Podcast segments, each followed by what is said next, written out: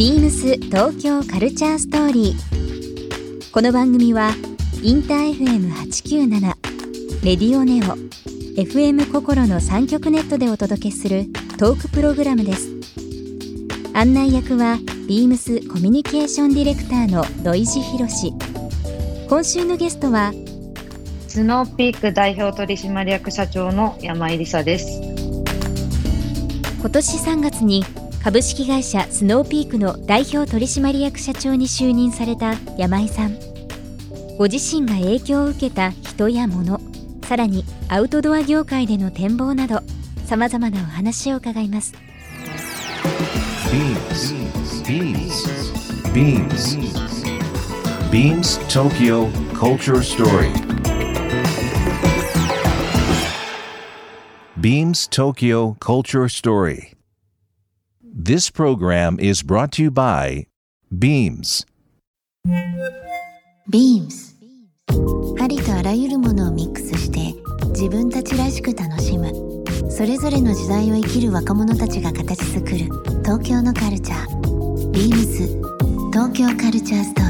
リー。あのリスナーの方もおそらくそのスノーピークという言葉、えー聞かれたことあるかと思いますけどもスノーピークってまあそもそもその新潟、えー今、えー本社機能もあって、まあ、創業の場所はいでもありますけどももともと新潟、えー三条市で、えー金物問屋としてスタートした会社になるんですよね。はい、そうです。えっ、と、じゃあ、あの、ブランドと、スノーピークというブランドで、えっ、と、始まったのが1958年なんですけど、うん。その当時、結構すごいニッチで、えあの、カンナの葉とかを、ええ。えあの、全国に卸す問屋業をしてたんですけそうなど、んですか。え。ー、それは存じ上げませんでしたね。でその中で、あの、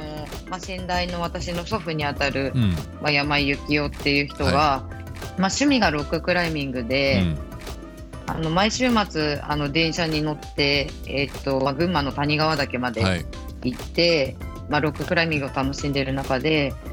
まあ、やっぱりロッククライミングもアメリカの文化で日本に入ってきてるので、うんまあ、その当時日本人に合うギアっていうのがなかなかなくなかてったんですか？はい。でそれをまず、はい、自分たちが、まあ、納得のいくギアを、まあ、燕三条の金物うん。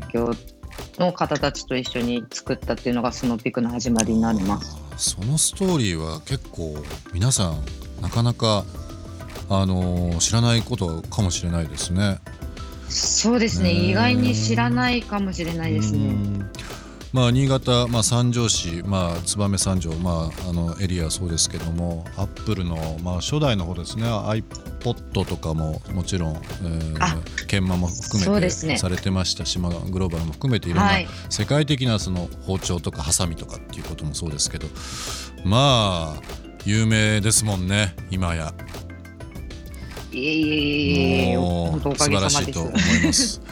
まあでもそんなあのーカンナ、えーの問屋もされながら、えー創業ですね。おじい様にあたりますけど幸男様幸男さんですよね、えーが立ち上げられたスノーピークという部分で、えーまあ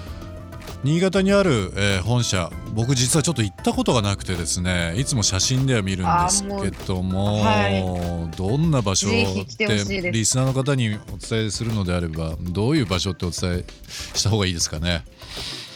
そうですね、あのとにかくうん。とにかく気持ちのいい場所です。うん。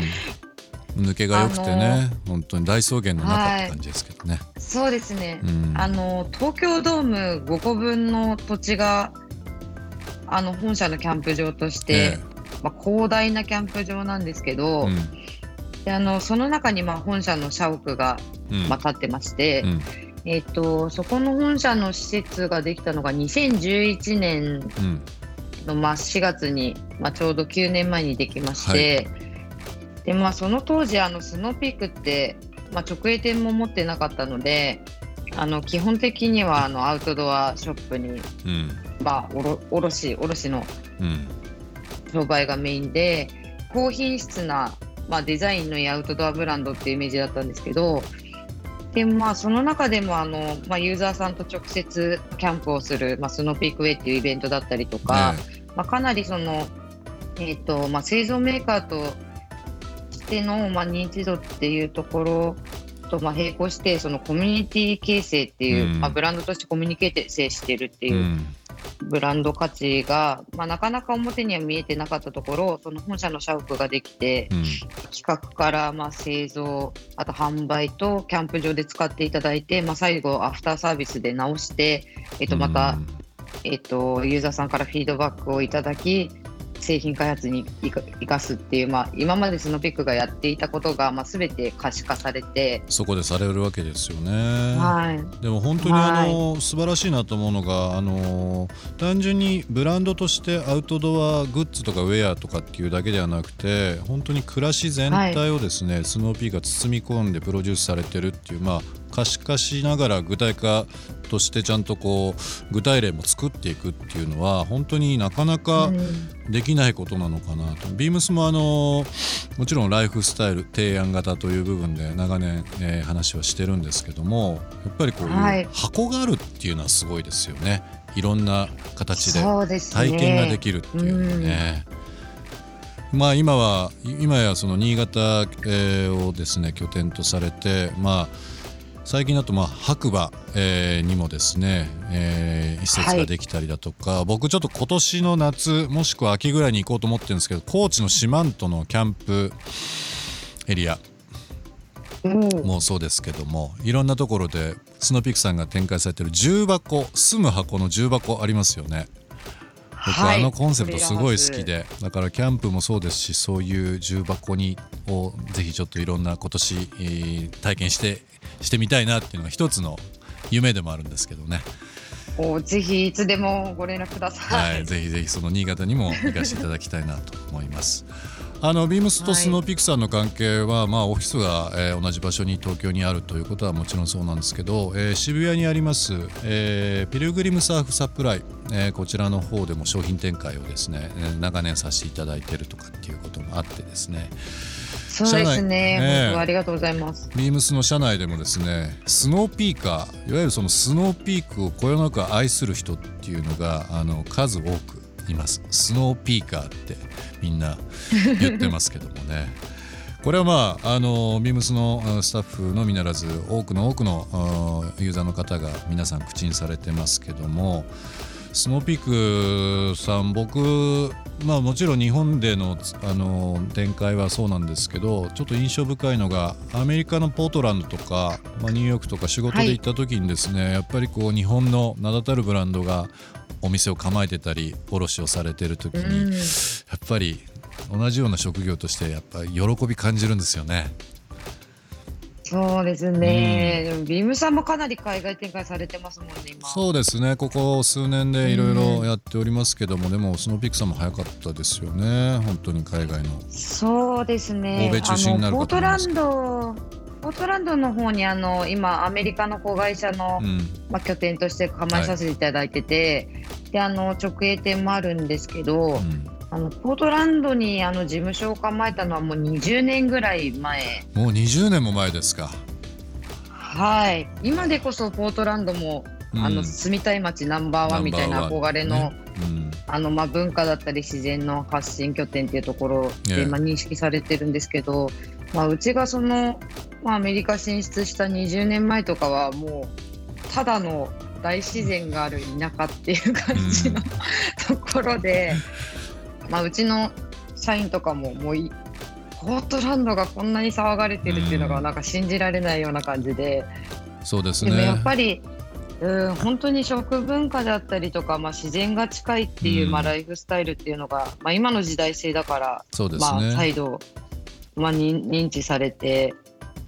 まあ、文化が発展してるなっていうのはすごく感じますね。まあ本当に今世界的にこのうん人生というか暮らしをどういうふうにするかっていう部分もやっぱり一つの事例としてこのポートランドっていう街全体っていうのがやっぱりもう一度注目されつつありますしね、まあ、同時にまあ、日本国内だとその新潟にあるスノービックさんが展開されてる提案型、まあ、全国にも波及してますけどそういったのがなんかこういろんな人に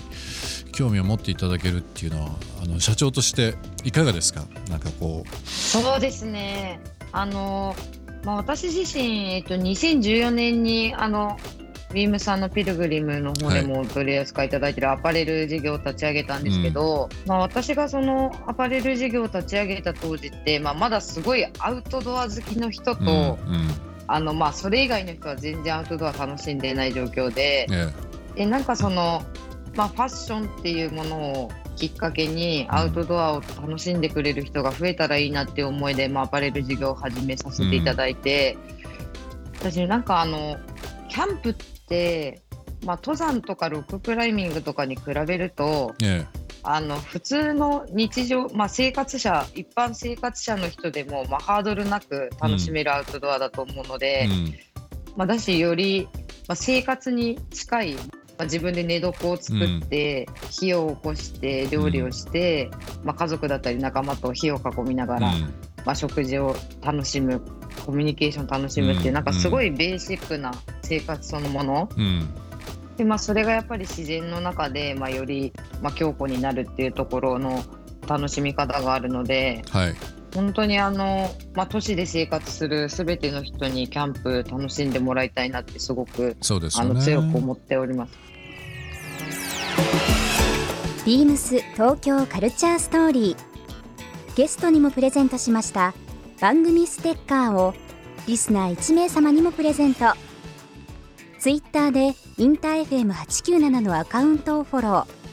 プレゼントツイートをリツイートするだけでご応募できます。また番組への感想は「ハッシュタグビームス897」ハッシュタグビームス東京カルチャーストーリーをつけてつぶやいてください。もう一度お聞きになりたい方はラジコラジオクラウドでチェックできますビームス東京カルチャーストーリー明日もお楽しみに Beams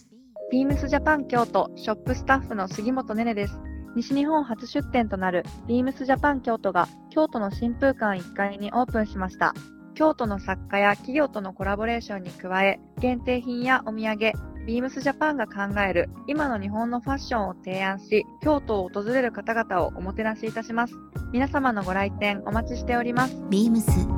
東京カルチャーストーリー Beams Tokyo Culture Story. This program was brought to you by Beams.